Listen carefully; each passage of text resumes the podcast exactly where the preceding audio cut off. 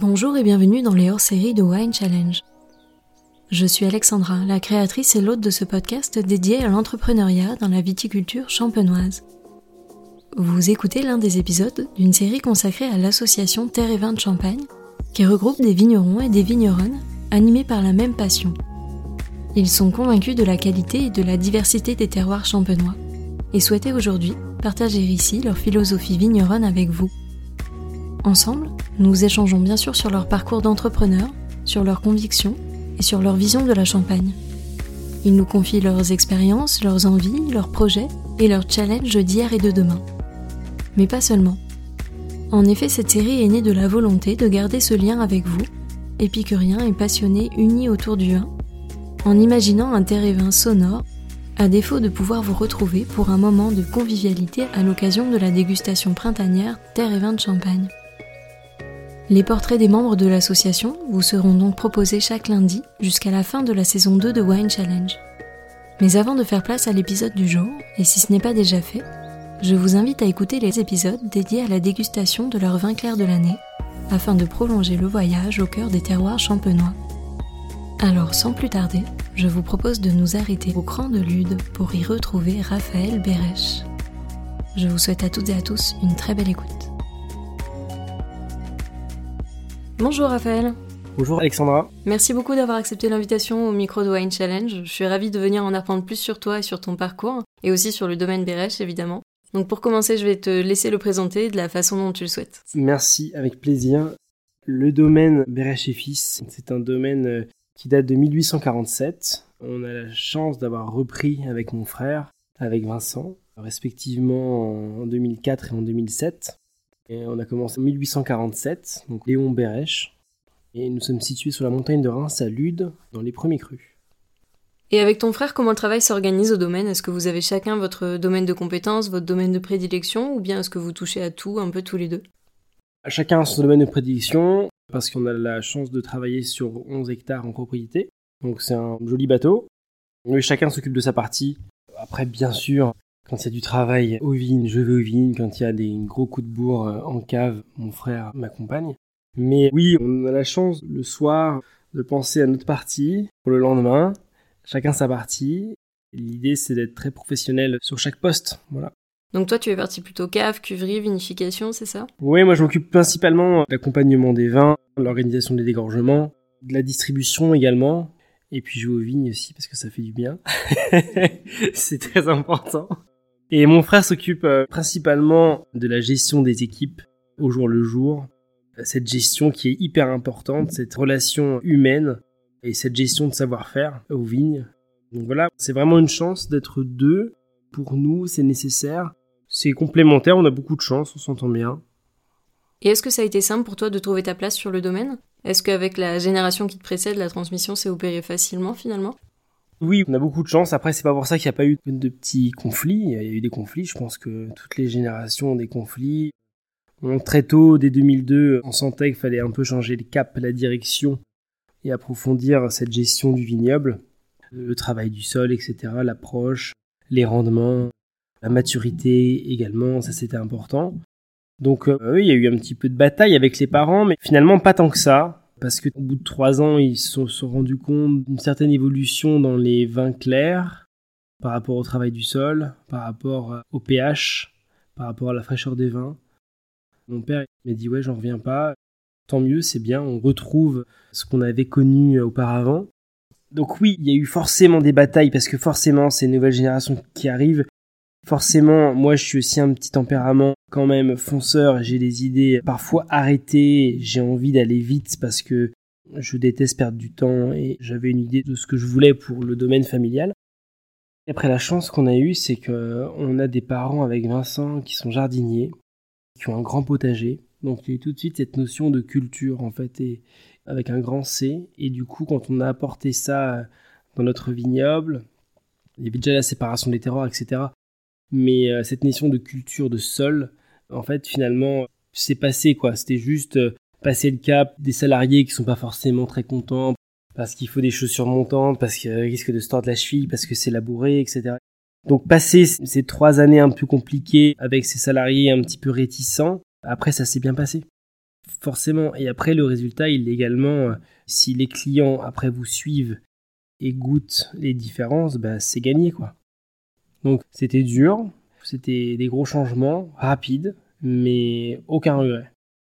Comment est-ce que tu as réussi à imposer tes nouvelles idées à la fois auprès de ton frère et de tes parents? Alors, avec mon frère, on a toujours été dans la même direction. On est, on va dire, la même, même génération. On s'est toujours entendu là-dessus. Puis on a une vision de la Champagne large où on s'inspire de la Bourgogne, on s'inspire de la vallée du Rhône. On a un profond respect pour euh, l'histoire de la Champagne. Donc euh, voilà, il faut se dire que c'est un honneur d'être ici et il faut essayer de faire notre métier du mieux qu'on puisse. Et aujourd'hui, lorsqu'on pense Champagne, il y a plusieurs noms qui ressortent systématiquement parmi les vignerons de la région. Et je pense ne pas me tromper en affirmant que le domaine Bérèche en fait partie. Euh, comment est-ce que toi tu l'expliques? Qu'est-ce qui, selon toi, a fait votre renommée? Euh, Très bonne question. Je ne sais pas. On est dans le jeu depuis, depuis de nombreuses années. Je dis toujours, on n'a pas forcément changé beaucoup de choses par rapport à ce qu'ont fait nos parents en termes de vinification, par exemple. Papa travaillait toujours en levure indigène, etc. Bon, je pense c'est surtout qu'il n'avait pas le temps de mettre des levures commerciales parce qu'il fallait être partout, donc ça partait. C'était malgré lui, mais il y avait toujours quand même cette volonté de bien faire, euh, de suivre le vin, de laisser le raisin prendre sa direction, de pas être au-dessus de ça, faire confiance au goût du lieu. Et je pense que papa a toujours eu cette idée-là, et qui était assez original à l'époque, mais c'est vrai qu'il a refusé beaucoup de choses très tôt. Voilà, remettre des bactéries, euh, chauffer une cuverie en plein hiver. Mais c'est vrai qu'il a toujours eu cette approche très euh, écologique, durable et de bon sens, on va dire, pour les vins. Donc ça, c'était quand même une chance. Ça s'est plutôt bien passé, ouais, c'est vrai. Donc si tu veux bien maintenant, je te propose de remonter un petit peu le cours du temps, afin de parler plus précisément de ton parcours. Est-ce que dès l'enfance, toi, tu t'es dit que tu deviendrais vigneron? Alors ça m'a toujours attiré le métier de la vigne et du vin. C'était toujours la fête à la maison, la fête des vendanges, la fête du tirage, la fête des dégorgements. Enfin, je me souviens petit aller voir le dégorgement, euh, me faire asperger par le vin qui venait d'être dégorgé à la volée. Enfin, c'était vraiment euh, des sensations et des odeurs euh, qui ont baigné mon enfance. Et ouais, je trouvais que c'était quand même assez fun de un jour dégorger, un jour aller aux vignes, un jour faire la vendange. Bon, le palissage, c'était parfois un peu moins fun, faut le reconnaître. Mais il y a eu toujours ces étapes des saisons, et puis la fête des vendanges, c'était quelque chose, quoi. Enfin, quand il y a 40 personnes à la maison, euh, avec votre maman, votre grand-mère, elle fait à manger pour tout le monde, euh, il y a une ambiance de folie, euh, il y a des gens extraordinaires qui se déplacent de la France entière pour venir accueillir votre raisin c'est quand même beau, c'est quand même puissant, et je crois en cet élan pour les raisins. Si tu coupes avec le sourire, dans une bonne ambiance, t'es bien nourri, c'est déjà euh, un bon démarrage. Et côté formation, quel est le cursus que tu as suivi du coup? C'est rien de très original. Avec mon frère, on a fait un petit peu pareil, donc euh, un BTS viticulture œnologie à Avise. On a pris beaucoup de plaisir, c'était vraiment un chouette moment. Moi j'ai fait toute ma scolarité à Avise avec Aurélien Laert du groupe. Voilà, vraiment, on a été potes tout de suite. Et c'est des grands souvenirs, franchement. Et après, j'ai continué, j'ai fait une licence en commerce des vins, également à Avise. Et ça, c'était aussi génial parce qu'on a eu une approche euh, lecture des vins, lecture des terroirs, reconnaissance des cépages à l'aveugle. Et ça, ça m'a vraiment passionné. Et en plus, c'était en alternance. J'avais peut-être 22 ans. Et dans la classe, il y avait des personnes qui avaient 50 ans en reconversion. Et ça, ça vous fait réfléchir et la classe, elle est beaucoup plus studieuse. Franchement, c'était énorme. On a beaucoup appris. Bon, là, les devoirs du soir, c'était apprendre à, déguster, donc c'est pas non plus très désagréable. Et puis après, beaucoup de formations. Les formations avec Gérard Dussert pour les plantes bio-indicatrices, etc. Avec Masson, enfin plein de formations pour s'ouvrir. Et c'est vrai que malheureusement, ces formations, on ne pouvait pas les faire forcément à l'école. Donc on s'est formé un petit peu comme ça et beaucoup de balades et rencontrer des vignerons passionnés aussi avec une approche terroir et pas une approche euh, technique. C'était vraiment euh, le modèle euh, bourguignon, vallée du Rhône, cette approche sol et la terre qui doit transpirer dans les vins. Donc c'était vraiment une époque comme ça. Et puis on n'a pas eu le temps de partir à l'étranger très longtemps parce qu'il y avait du travail à la maison, il y a eu quelques petits changements et en fait je trouvais également que la période était propice à bouger les lignes en Champagne en 2004, on avait déjà des jolis exemples en Champagne de réussite et de goût également. Et moi, je voulais vraiment prendre ce virage très tôt parce que euh, une vigne, ça se reprend pas du jour au lendemain. Donc voilà, ça met du temps et là, euh, on est dans la reconnaissance des terroirs à l'aveugle, etc. Euh, nos terroirs que depuis quelques années, que depuis 5-6 ans, ça met quand même énormément de temps de se faire confiance, de moins hésiter et, et de savoir exactement là où on veut aller. Faut savoir être spectateur, c'est très important, spectateur de son terroir, spectateur de ses pour pouvoir les lire. Et puis après, bah, on se fait un petit peu plus confiance et puis on se sent plus à l'aise et, surtout on fait confiance au terroir. Chose que on a du mal à faire au début. On pense que tel terroir est mieux qu'un tel, tel terroir est mieux qu'un tel. Et en fait, faut pas trop faire de comparaison, de stress inutile comme ça. Faut vraiment euh, faire confiance au terroir. En fait, il ment jamais quoi. Au final, c'est assez simple. Je dis toujours, le sol est plus fort que le millésime. On a beau avoir des années euh, chaudes, compliquées, euh, où on doit trier tout ça. Ok, il y a peut-être une différence, mais pour moi, c'est vraiment le sol est plus fort que le millésime. Et le sol est plus fort que le cépage, surtout. Et est-ce qu'à un moment donné, tu as été en recherche de légitimité, toi, par rapport à tes pères vignerons? Alors, déjà, on était super content avec mon frère de reprendre après notre papa, de se rendre compte qu'il y avait un boulot énorme de fait par Catherine et Jean-Pierre Bérèche, parce qu'ils ont vraiment apporté euh, le dynamisme au domaine, un vrai caveau de dégustation qui n'était pas, euh, il y a 30 ans, évident en Champagne dans toutes les familles de vignerons. Apporter des cuvées, il y a eu très tôt des 100% chardonnay, dès début 90. Début 90, c'est aussi la cuvée reflet d'antan. Donc c'est quand même des choses puissantes, fortes, parce que, entre guillemets, à l'époque, c'était quand même très original de faire euh, ce type de cuvée-là en réserve perpétuelle, avec des vins ultra vineux, ultra puissants, ultra riches. Et euh, en fait, c'est des choses qui n'existaient pas forcément, qui étaient très originales. Et d'autant plus que mes parents n'avaient pas non plus une culture euh, vin, cuvée et champagne. Ils avaient leur culture euh, simple de vigneron, mais ils regardaient pas forcément ce qui se faisait ailleurs. Chez tout le monde, c'était pas cette époque-là. Quel conseil tu pourrais donner à la nouvelle génération de vignerons aujourd'hui? D'abord, passer beaucoup de temps en vigne, surtout pour bien comprendre, bien lire les terroirs, déguster toujours à l'aveugle, puis se faire confiance, faire confiance au terroir, au sol, à ses vins. Et pas oublier qu'avant nous, il y a eu euh, bah, pléthore de personnes qui ont œuvré pour la Champagne. C'est quand même une sacrée responsabilité. On est en Champagne, on, se doit de faire des choses dignes de notre appellation. Quoi. Et je rebondis sur ce que tu dis, tu parles de confiance, de se faire confiance. Est-ce que toi, tu te fais confiance? Ah, non. Alors moi, je sais pas, toujours je fais confiance au terroir et ça m'arrange bien. Maintenant, c'est sûr qu'on a pris de, je dirais plutôt de l'assurance. Quand on fait déguster un vin, on est toujours un petit peu stressé. Il est jamais assez bien, il est trop frais, on trouve toujours une excuse. C'est pas le bon verre, etc. Et maintenant, euh, oui, je me fais confiance parce que quand c'est loupé, c'est loupé. Quand c'est bon, c'est bon. Et faut prendre un peu de recul, quoi. Moi personnellement, je crois beaucoup en l'art d'échouer et je pense que les leçons qu'on peut tirer d'un échec nous en apprennent forcément plus que nos réussites. Euh, je sais pas ce que t'en penses et je sais pas si toi tu as déjà connu des échecs ou des épreuves qui t'ont permis d'avancer plus vite par la suite peut-être? Je suis toujours en train de déguster, d'essayer des choses et j'essaie de voir un peu les limites mais j'essaie de garder quand même un certain cap. Et bien sûr, même entre guillemets les échecs ou les loupés, on apprend et on essaie de s'en sortir et d'en faire quelque chose. Et le champagne étant un vin d'assemblage, on trouve toujours des solutions.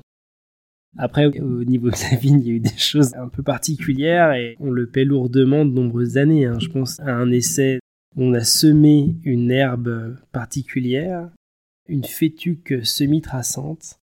Ça fonctionnait pas, donc j'en ai ressemé. Et un beau jour, tout a levé et c'est resté pendant 5 ans. Et on n'arrivait pas à s'en sortir. et c'était affreux. Et donc maintenant, c'est pour ça que je suis pas trop euh, pro euh, semer quelque chose sur un sol parce qu'au final, on impose une herbe à un sol, alors que finalement, euh, bah, c'est quand même plus sympa de voir une herbe entre guillemets autochtone, naturelle, pousser spontanément sur un sol. C'est quand même plus fun, quoi, que d'imposer quelque chose. Donc voilà, ça m'a servi de leçon. Mais parfois, on veut aller trop vite, on veut se verdir trop rapidement, et patatras, quoi. Et aujourd'hui, est-ce que tu te sens entrepreneur? Vigneron, c'est un métier très très complet. Mais oui, on est des entrepreneurs parce qu'on a des rêves, on a des devoirs, on a des objectifs. Nous avons des salariés. On est entrepreneurs, entrepreneurs de vignes avec des projets, avec des achats, avec des reprises.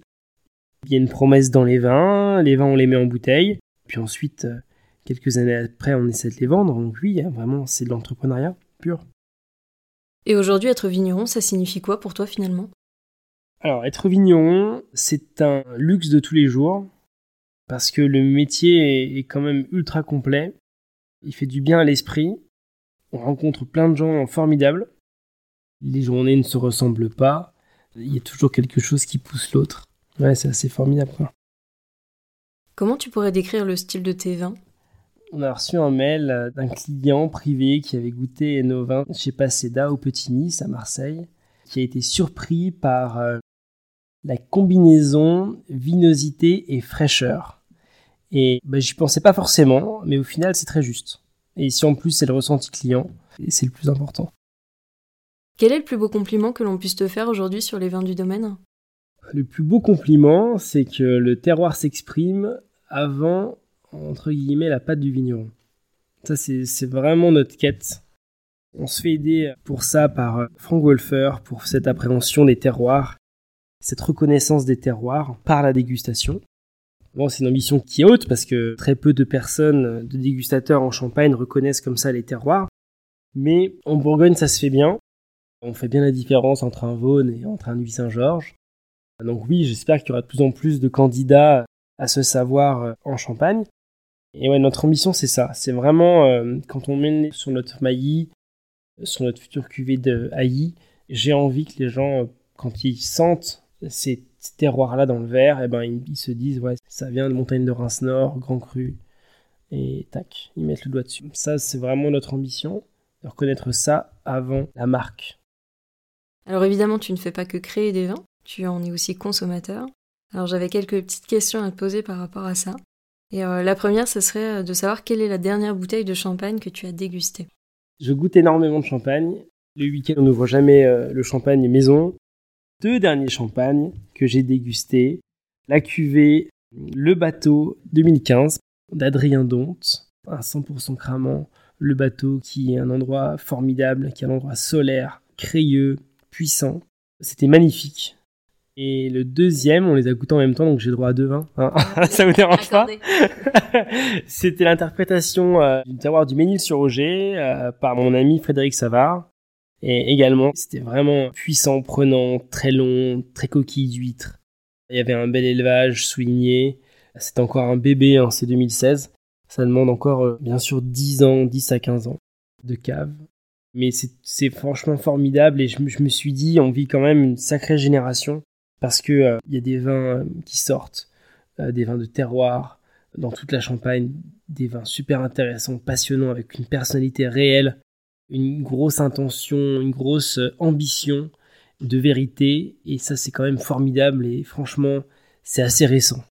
Terre et Vin bien sûr a participé à, cet élan complètement, et je pense à donner aussi un peu de force et un peu d'appui à ce mouvement. Il faut s'en réjouir, parce qu'il y a des choses qui sortent, euh, enfin c'est magnifique, c'est des signatures, et surtout ce sont des émotions. On a tout à faire, euh, franchement la Champagne c'est vraiment un terrain de jeu formidable. Et quelle est la première émotion dont tu te souviens avec un vin de champagne? L'émotion la plus c'était, je pense, euh, l'émotion des vins de mon grand-père, juste après-guerre, ouvert par mon papa pour les communions. Ça, c'est des émotions fortes, mais je pense qu'on se fait aussi forcément, euh, on est impressionné par cette bouteille poussiéreuse, etc. Et ensuite, la deuxième, avec un peu plus d'expérience de dégustation, ça a été euh, justement lors de cette licence en commerce des vins. Ça a été un RD 73 de Bollinger. Et ça aussi, c'était vraiment fort.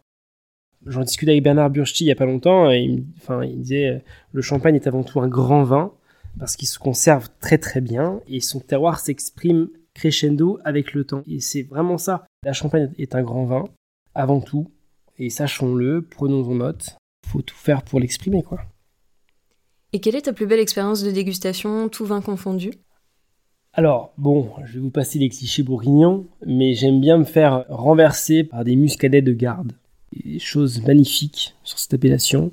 dès qu'on les garde 10-15 ans. C'est très surprenant. On a une approche un peu chablisienne, on ne sait pas trop où on est. Et c'est bluffant, et c'est des vins qui sont un petit peu sous-évalués. Il commence depuis 10 ans à y avoir des grandes signatures dans le muscadet, et tant mieux. Et puis surtout, c'est surprenant quand vous invitez des gens, vous mettez une quille de muscadet à l'aveugle, vous la carafez, et les gens vous disent mais waouh, c'est frais, c'est long. Il y a un élevage sur lit, ce qui me plaît, c'est l'élevage sur lit dans le muscadet. Parce que la lit, elle, vraiment, elle transporte l'information du terroir. Et ça, en Champagne aussi, on l'oublie un petit peu, cette notion d'élevage, d'éducation et d'information. Et, en fait, la lie, elle transmet un message. Et la lie, c'est quelque part le dernier lien solide avec la vigne. Donc, euh, c'est d'autant plus important, je passe les, avantages euh, œnologiques, techniques, mais ça fait partie de mes petits coups de cœur euh, en toute simplicité, voilà. Et aujourd'hui, est-ce qu'il y a un vigneron ou une vigneronne que tu admires particulièrement et que tu adorerais rencontrer?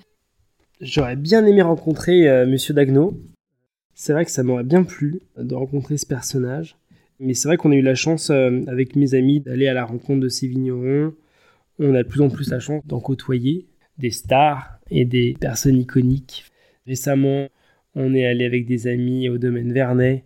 On a rencontré Christine, Emma qui arrive sur le domaine. C'est pareil, c'est des domaines quand même iconiques. Voilà, les frères Gonon, enfin, on a la chance d'être amis. Et voilà, il y a 10, 15 ans, ça faisait rêver. On lisait leur nom dans le rouge et le blanc. Et voilà, et on a la chance de pouvoir euh, toquer à la porte, de rentrer, de déguster. Là-dessus, euh, nous sommes comblés. Voilà.